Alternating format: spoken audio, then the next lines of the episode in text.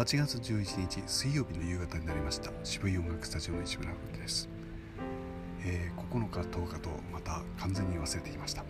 でもこれからは今日までのね過去のことではなくて明日のことを語ろう喋ろうって思っていたことは忘れていません。だけど、えー、今日今夕方ですで、に、えー、もう仕事もあと1時間で終わるっていうことになってしまって、え、今日何をやろうって話をし忘れてしまったってことに今ほど気がつきました。というのも、